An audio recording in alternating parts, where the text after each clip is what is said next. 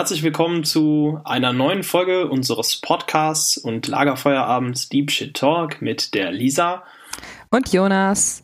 Herzlich willkommen auch von mir. Ich freue mich, dass ihr wieder dabei seid. Das Thema unserer heutigen Folge ist, was bedeutet uns, also was bedeutet mir und was bedeutet Jonas die Messe, beziehungsweise was bedeuten uns auch andere Formen von Gottesdiensten. Also es gibt ja noch viel mehr Formen von Gottesdiensten außer die Messe, aber wir fangen, starten auf jeden Fall erstmal mit der Messe, weil wir sind ja katholisch und äh, gehen dann davon mal zu anderen Gottesdienstformen.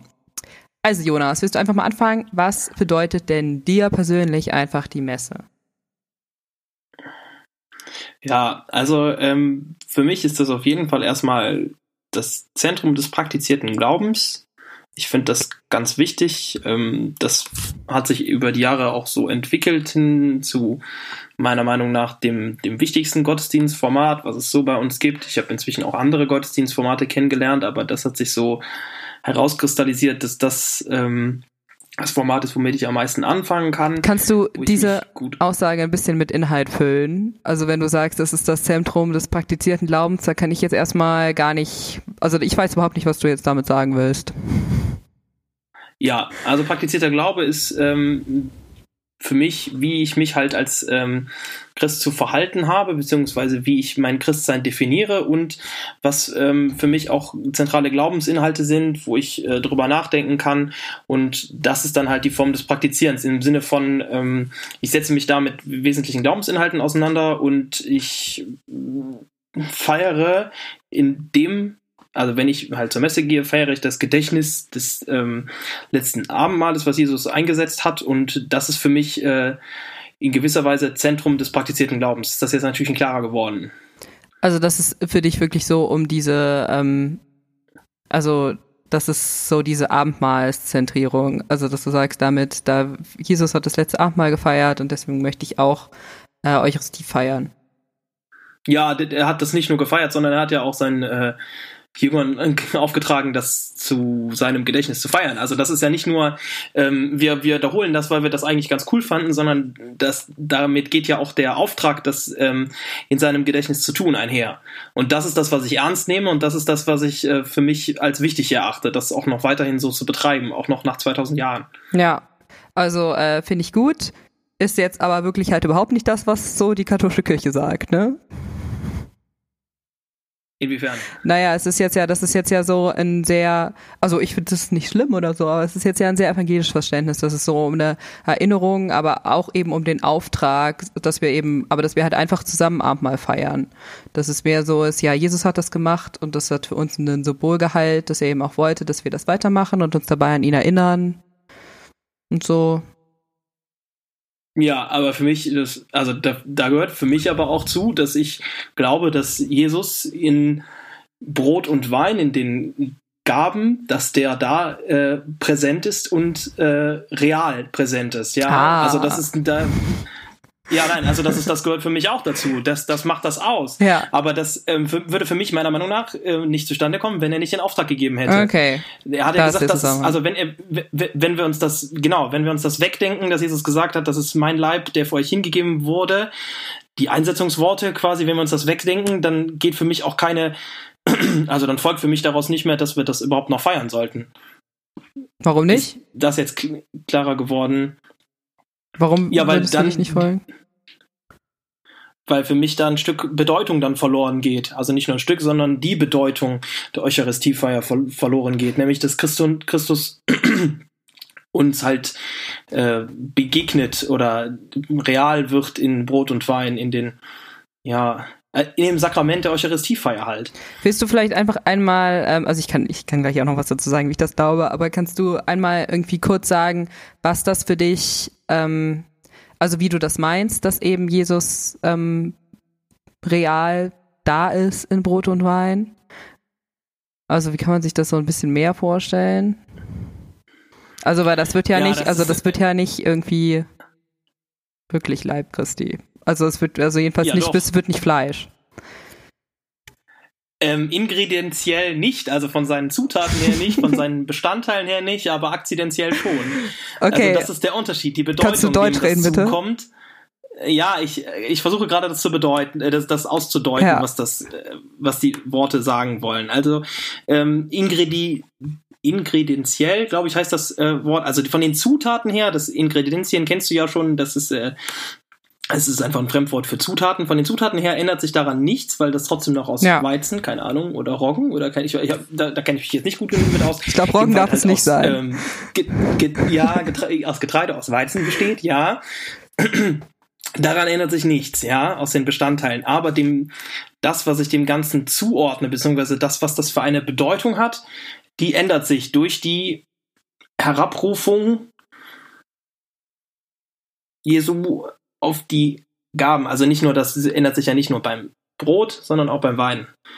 Und ja. ähm, also das, ich habe hab jetzt schon versucht, das ein Stückchen äh, näher zu beschreiben. Ich, ähm, Transsubstantiationslehre heißt das ja, das ist, finde ich, enorm schwierig. Ähm, ich tue mich A schwer damit, das zu 100% zu durchdringen und B, dann, dann fühle ich dann damit auch noch deutlich schwerer, das dann entsprechend zu vermitteln. Ja. Aber wir hatten, ähm, ich habe einen ähm, Vortrag dazu gehört, da hatten wir, äh, da ging es um eine neue Professur, die bei uns besetzt worden ist und dann hat dann äh, einer der Vortragenden was dazu erklärt, beziehungsweise das war auch ein Teil seines Vortragsthemas und dann hat er dann gesagt, ähm, hier vorne steht ein äh, Schirmständer und der hat, äh, der ist aus Metall, das heißt ingredienziell tut sich da nichts äh, oder da ist halt einfach, der steht halt aus Metall und dann kommt jetzt jemand hin und wirft da einfach in diesen Schirmständer ein ähm, Papierstück rein oder ein Papierknüttel rein. Ja. Und dadurch ist er dann für die Leute zu einem Mülleimer geworden. Also das ist ähm, es hat sich quasi an dem Schirmständer nichts geändert, aber seine Bedeutung ist eine andere geworden, obwohl er ja eigentlich kein, so von Natur her, äh, von seiner Form her nicht unbedingt ein Mülleimer ist. Ja. Ist, ist klarer geworden, was. Ich weiß nicht, ob ich, ich weiß nicht, ob ich das Beispiel so gelungen finde, muss ich sagen. Aber ähm, ja, klar, es ist, also ich weiß das auch, was, was, aber ich wollte so für unsere Zuhörer und Zuhörerinnen da nochmal ein bisschen nachfragen, dass du es ein bisschen konkreter sagst. Ähm, ja, ich würde dir da auf jeden Fall äh, also ich finde, du hast es eigentlich schon ganz gut erklärt. Also so klar, so richtig erklären kann das von uns beiden auf jeden Fall niemand und ich würde sagen auch so. Also es gehört zu den Dingen, die einfach total, also die würde ich sagen auch im letzten nicht möglich sind, mit dem Verstand zu durchdringen. Aber die natürlich, ja. die man natürlich trotzdem, die trotzdem nicht gegen die Logik laufen dürfen. So. Und deswegen würde ich sagen, genau. das, was ähm, da passiert, ist eben keine Veränderung von den, wie du schon gesagt hast, von den Bestandteilen, sondern es ist eine Wesensveränderung. Also das Wesen ja. verändert sich von Brot und Wein. Die, ich weiß nicht, wenn man das bei einem Menschen irgendwie bei einem Menschen sagen würde, würde ich sagen, die Seele verändert sich. Also dass es ja. ein bisschen ist wie wenn, also was natürlich bei einem Menschen nicht geht, aber wenn irgendwie ein Mensch ähm, die der gleiche Körper ist, aber da auf einmal eine andere Seele drin wäre. Was jetzt nicht geht, aber aus Fantasy-Büchern kennt man das vielleicht. Und äh, das oder ist, aus Science Fiction, oder, Science Fiction oder, so, oder so, aber dass es eben damit zu tun hat, so dass, also das, was ähm, das Wesen ausmacht, verändert sich, aber eben nicht so die Beschaffenheit, weil das wäre Hokuspokus und daran glauben wir nicht. Genau, aber jetzt mal weg wieder von dem, äh, was ist das eigentlich, zu was bedeutet uns das? Und du hast ja eben schon so ein bisschen angedeutet, also dass es für dich extrem im Zentrum steht. Ähm, Gab es da irgendwas, also irgendwelche Erfahrungen, warum das, also warum das für dich so wichtig geworden ist? Oder war es schon immer total wichtig für dich, Eucharistie, also Messe feiern? Eucharistie? Ja, also ähm, auf jeden Fall hat das sicherlich was damit zu tun, dass ich äh, jahrzehntelang Messdiener gewesen bin ja. oder nach wie vor bin. Und dass ich halt auch deswegen eine gewisse Routine da hatte, ähm, dass ich eine ja, Nähe zu der Liturgie entwickelt habe, dass man irgendwann äh, versteht man, was da läuft, irgendwann weiß man, was da abläuft in der Liturgie. Das sind ja auch so Rituale, die dann immer wieder begangen werden. Das finde ich ähm, auch besonders ähm, ansprechend so. Aber nichtsdestotrotz, das ist nicht das, ist nicht das Einzige, aber das hat mir auf jeden Fall den, ähm, den Weg dahin erleichtert. Ja. Äh, nichtsdestotrotz ist das auch ein Stück weit Gemeinschaft, die ich da erleben kann. Das ähm, kann ich einerseits, weil ich natürlich bei mir, in, wenn ich in der Heimatgemeinde gehe, da viele Leute kenne und ähm, auch mit Leuten da befreundet bin. Und das finde ich dann besonders cool, wenn das halt dann Freunde sind, die ich dann auch da sehen kann. Aber das habe ich auch, wenn ich in irgendeine fremde Gemeinde gehe, wo ich jetzt keinen kennen würde, wenn ich in einem fremden Land oder so gehen würde, weil ich mich dann auch ähm, mit denen verbunden fühle, im Wissen, dass wir den gemeinsamen Glauben teilen. Okay. Das ist auch ein Stück weit Gemeinde, die ich erleben kann. Ja, klar. So, und das ist für mich, das, das war für mich auch der, äh, das Element, was es so besonders wichtig gemacht hat. Ähm, und keine Ahnung, das ist halt über die Jahre hinweg so gekommen, dass ich da eine Nähe zu entwickelt mhm. habe. Und das ist mir mit der Zeit immer wichtiger geworden, als, boah, als ich weiß noch, als ich so 13, 14 war, da habe ich das richtig gehasst, wenn ich Messe dienen musste, weil sonntags früh aufstehen und man hat dann vielleicht samstags abends noch was gemacht oder auch wenn ich, ja, so 15, 16, 17 so war, ähm, da konnte man dann samstags abends nicht so lange was machen, weil man musste Sonntagmorgen früh raus. Ähm, ja, eher nicht so cool. Aber das hat sich gewandelt. Okay. Ist das bei dir ähm, anders gewesen oder hast du auch so eine Art Entwicklung erlebt da? Mm, ja, also ich muss sagen, dass ich, also mir Messe nicht so, also wirklich die Messfeier nicht so mega wichtig ist. Also ähm, ich glaube total, dass das ähm, wirklich Christus ist in der Messe. Also dass dieses, also so das Sakramentverständnis, da bin ich so voll bei der Kirche, dass das also wirklich Christus wird, den wir da empfangen in Brot und Wein. Aber ich muss sagen, es ja. ist bei mir nicht so viel, also ich sehne mich da nicht sehr nach. Also wenn ich jetzt lange nicht in der Messe war, aber dafür in anderen Wortgottesdiensten oder so, dann habe ich jetzt nicht so, dass ich jetzt irgendwie hier irgendwie sitze und denke, hm, ich will jetzt unbedingt noch mal in der Messe gehen, weil ich habe da ein inneres Bedürfnis, so wirklich, dass ich merke, okay, mein Herz sehnt sich jetzt danach, noch mal in die Messe zu gehen. Ich muss sagen, das habe ich nicht. Das habe ich schon, wenn ich lange nicht mehr in äh, Gottesdiensten war. Also wenn ich lange irgendwie nur für mich gebetet habe oder überhaupt nicht gebetet habe oder irgendwie sowas, dann habe ich, hab ich schon so das Bedürfnis, nochmal in Gemeinschaft zu beten und einen Gottesdienst zu haben und so. Aber ob das jetzt eine Messe ist oder ein Wortgottesdienst, ist, also macht so in der Form, wie ich mich danach sehne, für mich keinen Unterschied. Da macht's Weil du auch im Wortgottesdienst ähm, Christus erleben ja, kannst. Ja, also macht es für mich viel mehr den Unterschied irgendwie was sind das da irgendwie, also wie ist die, die Messe oder Wortgottesdienst gemacht? Also ist das eine Form, mit der ich mich ja. irgendwie gut fühle? Habe ich den Eindruck, da passiert irgendwie was, dass das machen Menschen, bei denen ich den Eindruck habe, dass die da auch ähm, voll hinterstehen und die auch dafür brennen oder werden irgendwie Lieder gesungen, die irgendwie mir gefallen und die irgendwas in mir machen und so. Also das ist da, also diese Sachen stehen für mich irgendwie viel mehr im Vordergrund als die Frage Messe oder Gottesdienst. Ja, kann ich verstehen, auf jeden Fall. Das, das, das halte ich übrigens auch für wichtig. Äh, das, das macht auch für mich äh, viel davon aus, wie viel ich davon mitnehmen kann. Ja. Oder wie meine Laune danach ist, so, sagen ja. wir so. Ja, das ist wirklich. Aber du hast jetzt. Irgendwie so, also ich denke. Ja, du hast jetzt.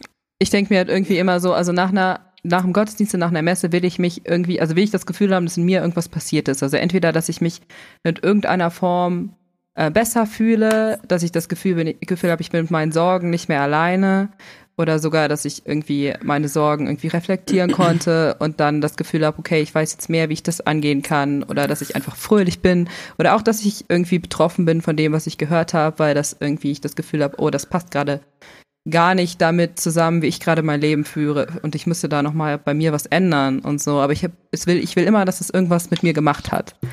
Und das ist bei mir egal, ob das Messe oder Gottesdienst ist. Bisher. Aber du sagst kann sich nochmal verändern. Du sagst jetzt, du kannst da auch, du kannst da auch Christus begegnen. Ja. Ähm, begegnest du die ihm da auch deiner Meinung nach so real präsent, wie er in der Eucharistiefeier real präsent ist? Also wirklich da? Ja, ich, also ich finde das jetzt total schwierig irgendwie. Also ich meine, ich habe ja kein Christusbarometer, was ich irgendwie da hinhalten kann und äh, nachmessen kann, wie viel er da ist. Ja. Also ich weiß nicht, also ich, also ich meine, wenn ich ja, so, also wenn ich so ganz vom ähm, äh, so rational da drauf gucke, dann, ich weiß nicht, dann habe ich natürlich irgendwie schon dieses, was ich eben auch schon gesagt habe, dass ich glaube, dass irgendwie Christus in der Eucharistie wirklich, ähm,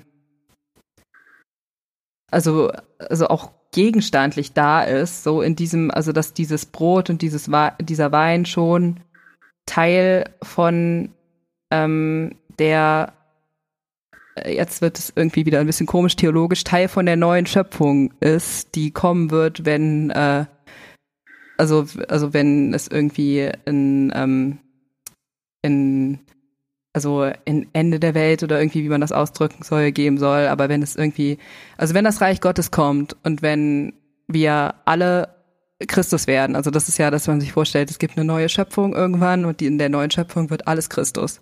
Und das ist ja dieses ähm, Brot und Wein ist dann schon Teil der neuen Schöpfung, in der alles Christus wird.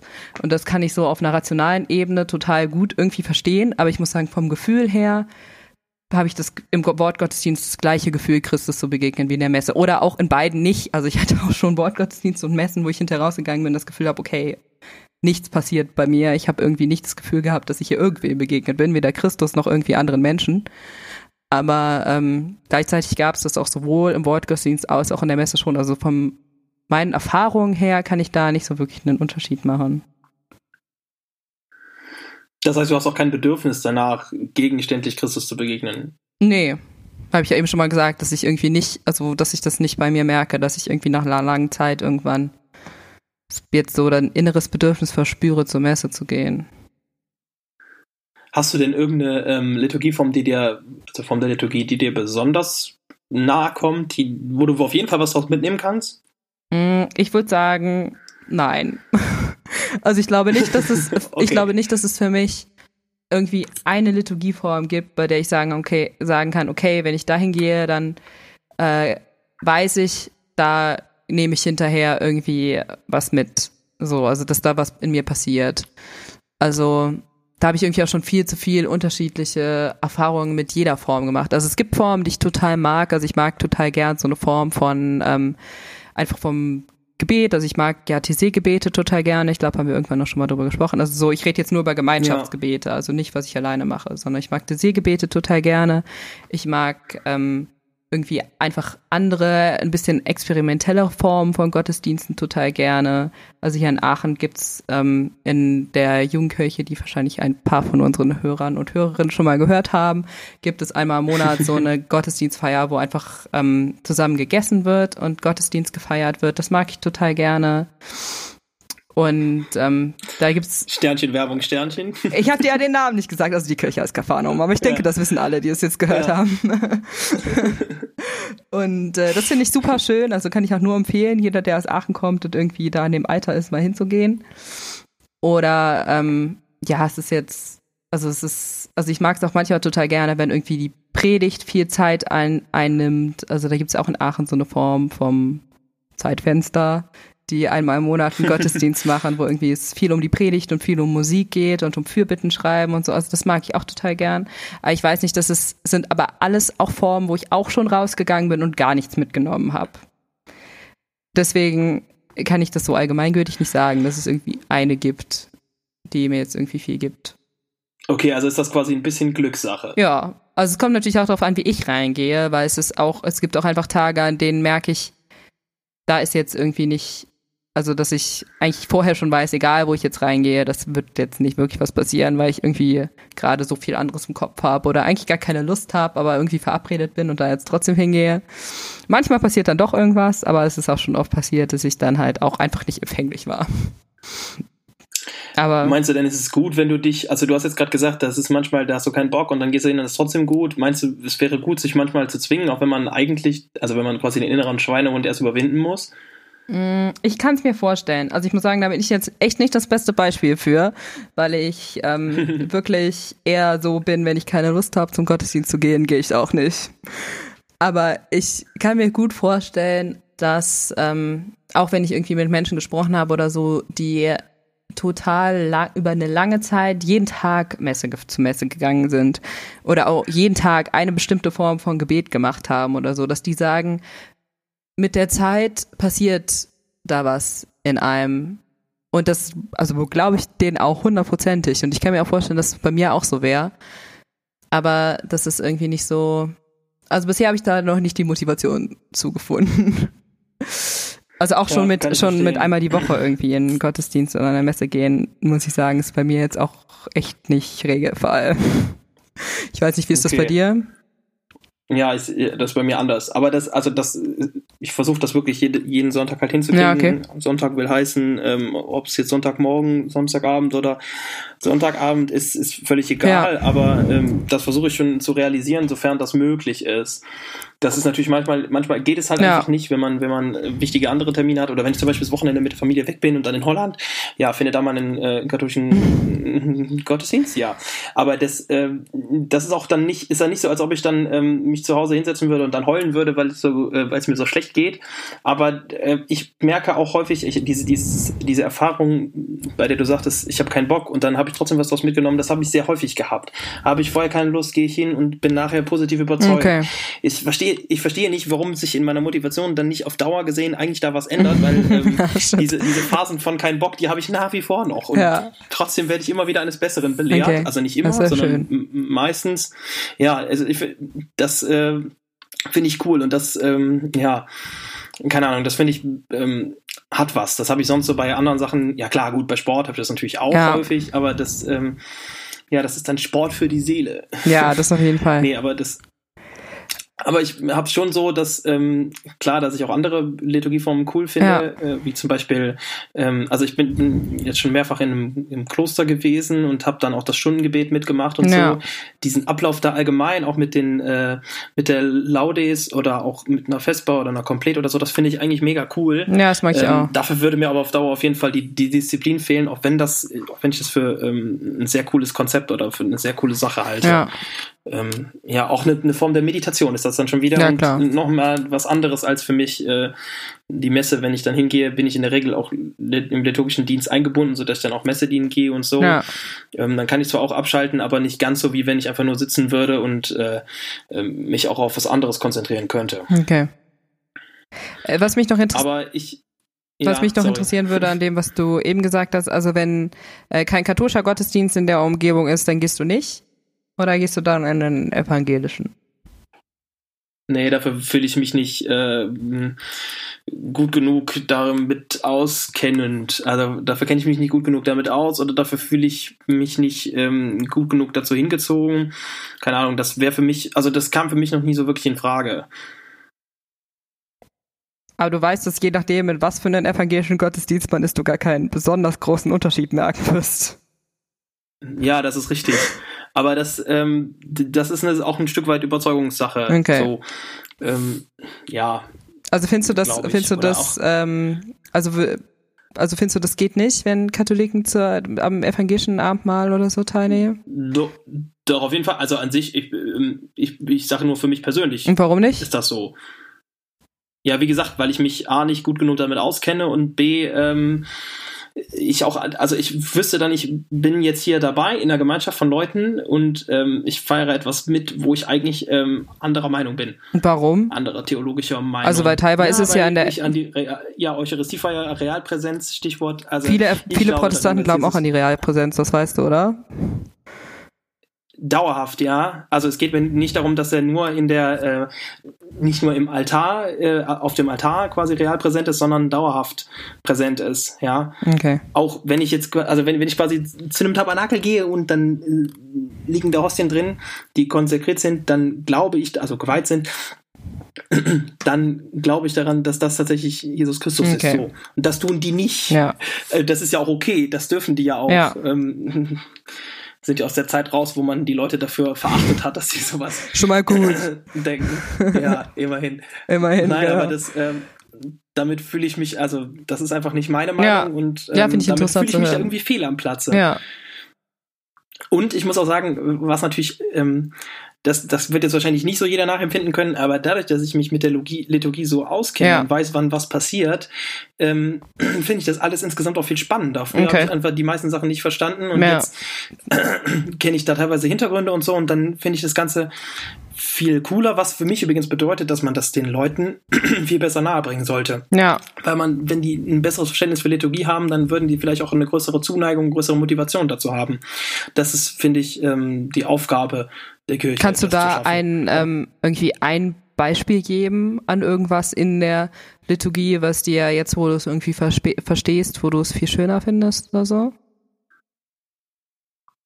Ja, also zum Beispiel, ähm, wenn ich jetzt weiß, wie zum Beispiel ein Tagesgebet grundsätzlich aufgebaut ist, auch zum Beispiel an welcher Stelle das kommt oder so, was das Tagesgebet ist, und ähm, dass das Tagesgebet auch eigentlich die äh, Gemeinde da abholen soll, wo sie gerade steht, deren Gedanken auffassen soll und das ausdrücken soll, was halt die Gemeinde gerade beschäftigt. Und ich weiß, dass es das soll, dann finde ich mich da viel eher drin wieder, als wenn ich davon keine Ahnung habe und einfach nur den Worten zuhöre, ohne deren konkrete Intention schon vorher zu kennen. Okay. Weil das ist so viel gebündelter Inhalt und ähm, da, da, das, da, da steigt man manchmal gar nicht durch. Ja, so klar. krass ist das, finde ich. Also ja, deswegen finde ich, ist das äh, auf jeden Fall ein Mehrwert äh, zu wissen, was da abgeht. Ja, So. ist ja oft. Hm. Das ist ja eigentlich Ja, schade, dass, es, ich- dass man sich irgendwie intensiv damit beschäftigen muss, um das erst zu verstehen. Ja, auf jeden Fall. Deswegen finde ich, gibt's aber auch, es gibt aber auch andere Gottesdienstformate, die einfach was niederschwelliger sind, Ja.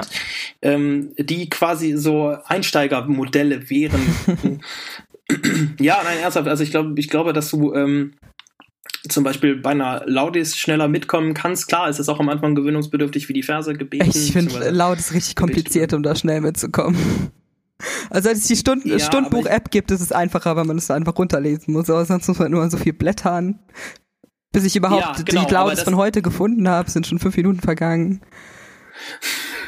Ja, jetzt gut, das kann ich natürlich verstehen, aber an sich ist das, ähm, ja, das, das ist aber an sich nicht ganz so komplex. Also klar, wenn man das Blättern jetzt raus, angenommen ist für alles richtig aufgeschrieben, so in der Reihenfolge, Ja, dann, dann wiederum äh, ist es, glaube ich, nicht ganz so komplex wie eine, äh, ja, wie stimmt. eine Messe. Ja, so mit der, also das die dann, ich, Stundenbuch-App macht das ja sozusagen dann. Das ist, Ja, damit geht es echt, echt richtig. gut, finde ich. Und dann kannst du besser mitkommen. Ja, also das finde ich ist zum Beispiel, eine, ähm, das wäre zum Beispiel mehr so ein Einsteigermodell. Äh, ja, wobei ich nicht der Meinung bin, dass Leute, die es nicht richtig, äh, die nicht die Liturgie komplett auswendig können, nicht zur Messe gehen sollten. Das ist, das ist wiederum jetzt auch die falsche, wäre die falsche Interpretation Ja. von dem, was ich jetzt gesagt habe.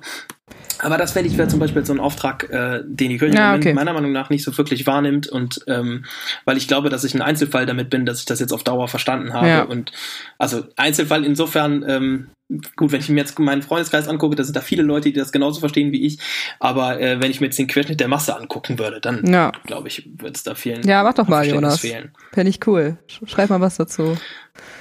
Ja, ich habe natürlich nicht so das äh, Medium, um das dann so zu verbreiten. Ich weiß nicht, ob das so dann an den Mann zu bringen ist. Ach, das schaffst Aber du schon. ja, Ich glaube an dich. ich jedenfalls, ja, also ich finde das auf jeden Fall, ähm, das habe ich letztes Mal, als wir, glaube ich, über Beten geredet haben oder so, ähm, auch schon, das habe ich da auch schon gesagt, ich finde das mega cool, auch äh, an anderen Orten, an in anderen Ländern oder so, ähm, trotzdem zum Gottesdienst gehen Ja. zu können. Und wenn man dann die Liturgie versteht, du verstehst die Sprache nicht unbedingt, du verstehst Bruch, Bruchstücke davon, aber du weißt trotzdem, was da gerade gesagt wird und das kannst du dann mit den Leuten da feiern. Und es ist auch häufig so, dass die anderen wahrnehmen, hör, da ist jemand Fremdes oder so, da ist jemand, der hier eigentlich äh, sonst nicht ist und dass man dann tatsächlich sehr herzlich aufgenommen wird oder so, dass die Leute dann auf einen zukommen und da hat man dann, kriegt man direkt das Gefühl von Gemeinschaft, wo, wo man eigentlich in einem Ferienort ist, wo man keine Seele kennt. Okay.